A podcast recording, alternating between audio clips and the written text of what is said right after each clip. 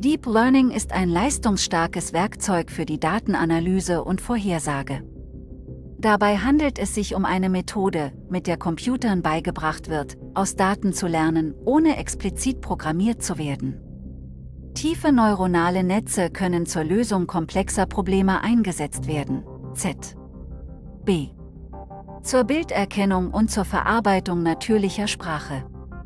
In diesem Artikel werden wir die Grundlagen des Deep Learning besprechen, darunter strukturierte und unstrukturierte Daten, tiefe neuronale Netze, Keras und TensorFlow, ihr erstes tiefes neuronales Netz, Laden der Daten, Erstellen des Modells, Kompilieren des Modells, Trainieren des Modells, Bewerten des Modells und Verbessern des Modells. Wir werden auch auf Faltungsschichten, Batch-Normalisierung und Throughput-Schichten eingehen. Schließlich werden wir alles zusammenfügen, um ein Deep Learning-Modell zu erstellen, das für Vorhersagen verwendet werden kann. Deep Learning ist eine Untergruppe des maschinellen Lernens, die Algorithmen zur Modellierung von High-Level-Abstraktionen in Daten verwendet. Deep Learning wird in der Regel eingesetzt, um Probleme zu lösen, die für traditionelle Methoden des maschinellen Lernens zu schwierig sind. Deep Learning kann sowohl mit strukturierten als auch mit unstrukturierten Daten verwendet werden. Strukturierte Daten sind Daten, die in einem Format organisiert sind, das von Computern leicht verarbeitet werden kann. Dazu gehören zum Beispiel tabellarische Daten, wie sie in Datenbanken zu finden sind, und numerische Daten, wie sie in Tabellenkalkulationsprogrammen wie Excel zu finden sind. Unstrukturierte Daten sind alle anderen Arten von Daten, die nicht in die Kategorie der strukturierten Daten passen.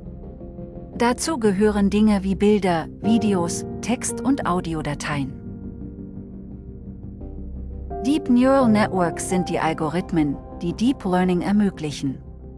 Diese Netzwerke bestehen aus Schichten miteinander verbundener Knoten oder Neuronen. Die Eingabedaten werden in die erste Schicht von Neuronen eingespeist, wo sie verarbeitet und in eine Darstellung umgewandelt werden, die von der nächsten Schicht von Neuronen verstanden werden kann, und so weiter, bis die letzte Schicht eine Ausgabe erzeugt.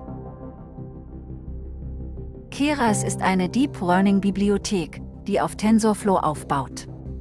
Sie bietet eine High-Level API für die Erstellung von Deep Neural Networks.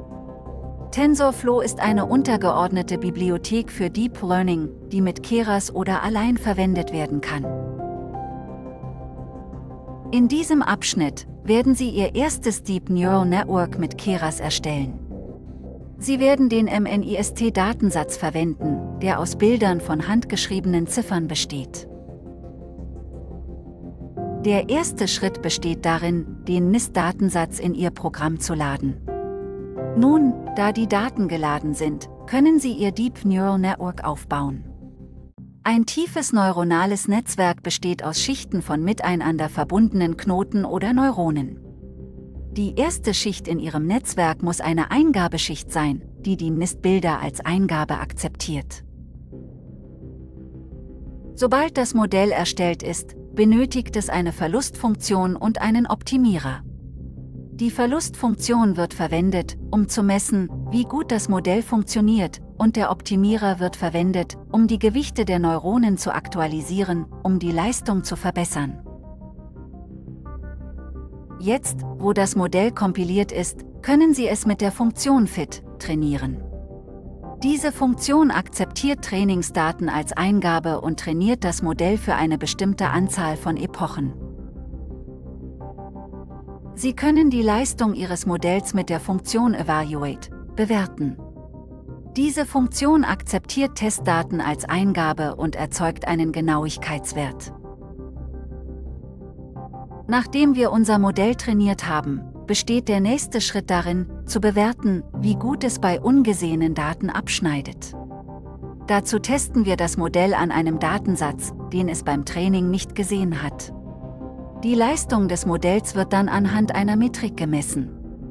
Bei Klassifizierungsproblemen gehören zu den gängigen Metriken Genauigkeit, Präzision und Wiedererkennung. Deep Learning-Modelle können bei vielen Aufgaben wie der Bildklassifizierung und Objekterkennung Spitzenleistungen erzielen.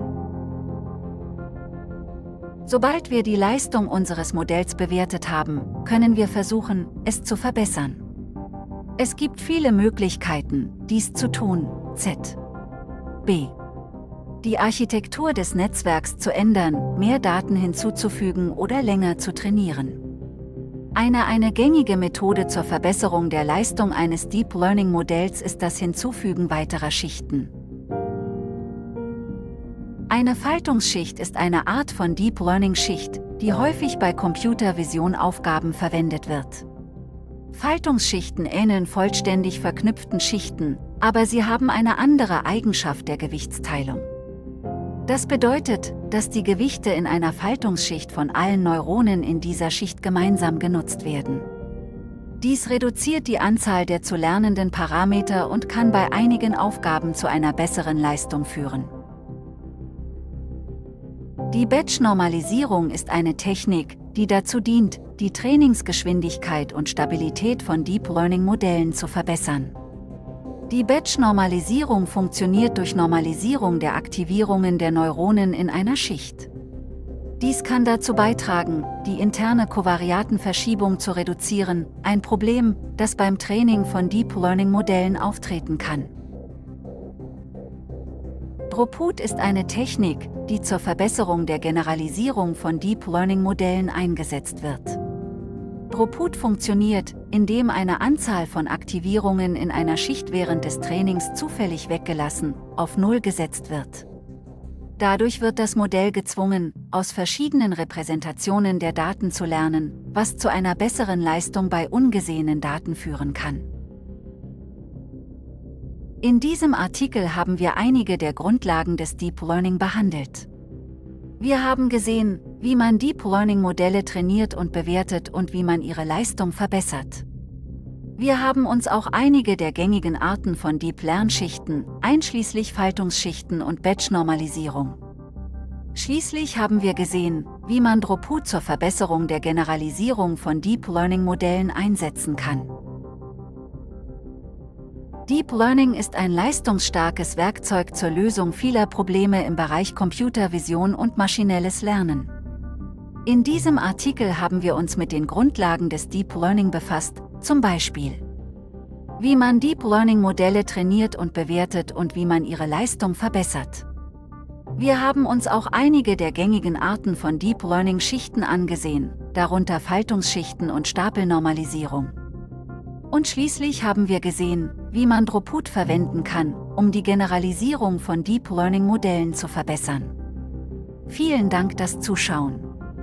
Ich hoffe, Sie haben dieses Video hilfreich gefunden.